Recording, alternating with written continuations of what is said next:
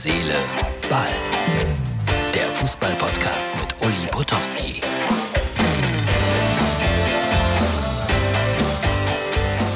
So, liebe Herz, Seele, Ball-Freunde, hier ist die Ausgabe für Montag. Ein Ergebnis fehlt noch heute aus der Bundesliga. Dortmund spielt noch, aber mit Haaland, wie ich gesehen habe. Aber ich will und kann deshalb nicht weiter darauf eingehen. Leipzig gegen Frankfurt 0 zu 0. Was soll man dazu sagen? 0 zu 0. Es soll aber ein 0 zu 0 der besseren Sorte gewesen sein. Leverkusen gewinnt 1 zu 0 in, in, in Wolfsburg und damit ist Wolfsburg natürlich wieder automatisch drin in der Abstiegsverlosung und dummerweise muss ich dort ausgerechnet in äh, 14 Tagen hin, wenn die Länderspielpause vorbei ist und dann spielt Wolfsburg äh, gegen Arminia Bielefeld. Das klingt sehr nach einem dramatischen Abstiegsspiel.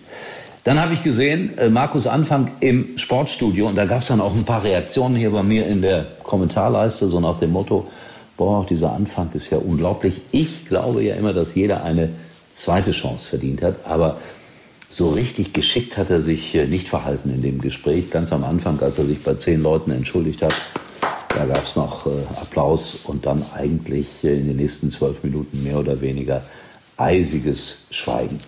Jetzt kommt der eine oder andere um die Ecke und sagt, was hat der Daumen damals gemacht? Ja, das war auch nicht schön, aber er hat wenigstens nicht seine Mitmenschen gefährdet. Und das hat Markus Anfang natürlich getan. Ein Jahr Sperre, er darf ein Jahr nicht arbeiten und die Frage ist dann natürlich, wenn das Jahr um ist, wird ihn jemand jemals wieder nehmen in den höheren Klassen?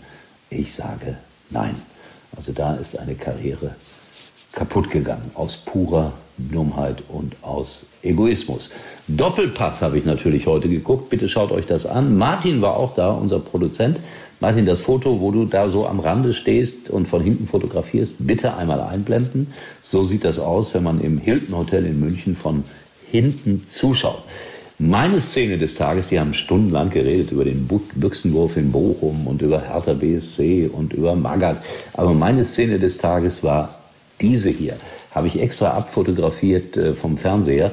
Ihr seht es, die Moderatorin Jana, eingerahmt von drei Männern. Schaut euch diese Augen an. Pure Verzweiflung. Es sah aus wie so eine Mafia-Gang, die hinter ihr steht und die sie gerade entführt hat und die um Lösegeld bettelt. Das war für mich das Bild des Tages. Das kam übrigens mehrfach so in der Sendung vor. Ich fand es einfach lustig. Ja, Magath, da will ich dann natürlich auch noch drei Sätze zu sagen.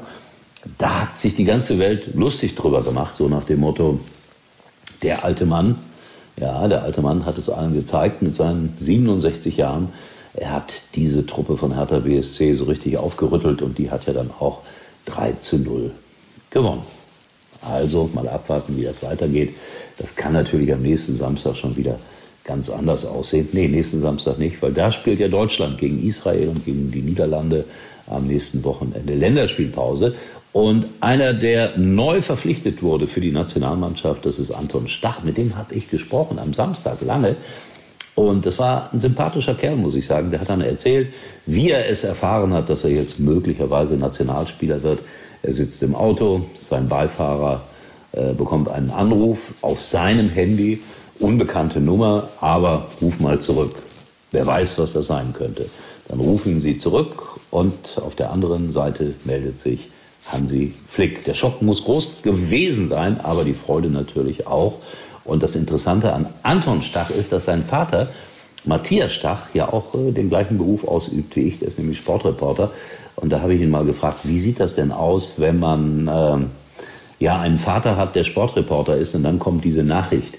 Kommentiert er das dann den ganzen Tag lang im Haus rauf und runter? Und Anton Stach sagte dann nur, zum Glück bin ich frühzeitig ausgezogen. So viel zu Väter und Söhnen. Äh, ich habe ja einen großen Fan und dann noch einen weiteren Fan. Und der große Fan, der klagt ja immer ein, dass ich hier zu wenig über den ersten FC Kaiserslautern berichte. Die haben unentschieden gespielt, glaube ich, am Wochenende. Und äh, da habe ich mir gedacht, ich tue ihm einen kleinen Gefallen. Ich habe vor vielen, vielen Jahren mal einen ersten FC Kaiserslautern Pullover geschenkt bekommen und den trägt Lilly. Ich sage nicht weiter, wie sie heißt, einfach nur Lilly. Und Lilly saß heute bei mir auf dem Sofa und dann habe ich gedacht, Tobias, nur für dich dieses Foto Du siehst nur das Kind von Lilly, aber du kannst lesen, es ist ein erster FC Kaiserslautern Pullover. So bin ich zu meinem einzigen Fan. In diesem Sinne, wir sehen und hören uns wieder äh, morgen, erstaunlicherweise. Ja, das gibt's ja hier jeden Tag. Herz, Seele, Ball. Tschüss. Uli war übrigens mal Nummer 1 in der Hitparade. Eigentlich können Sie jetzt abschalten.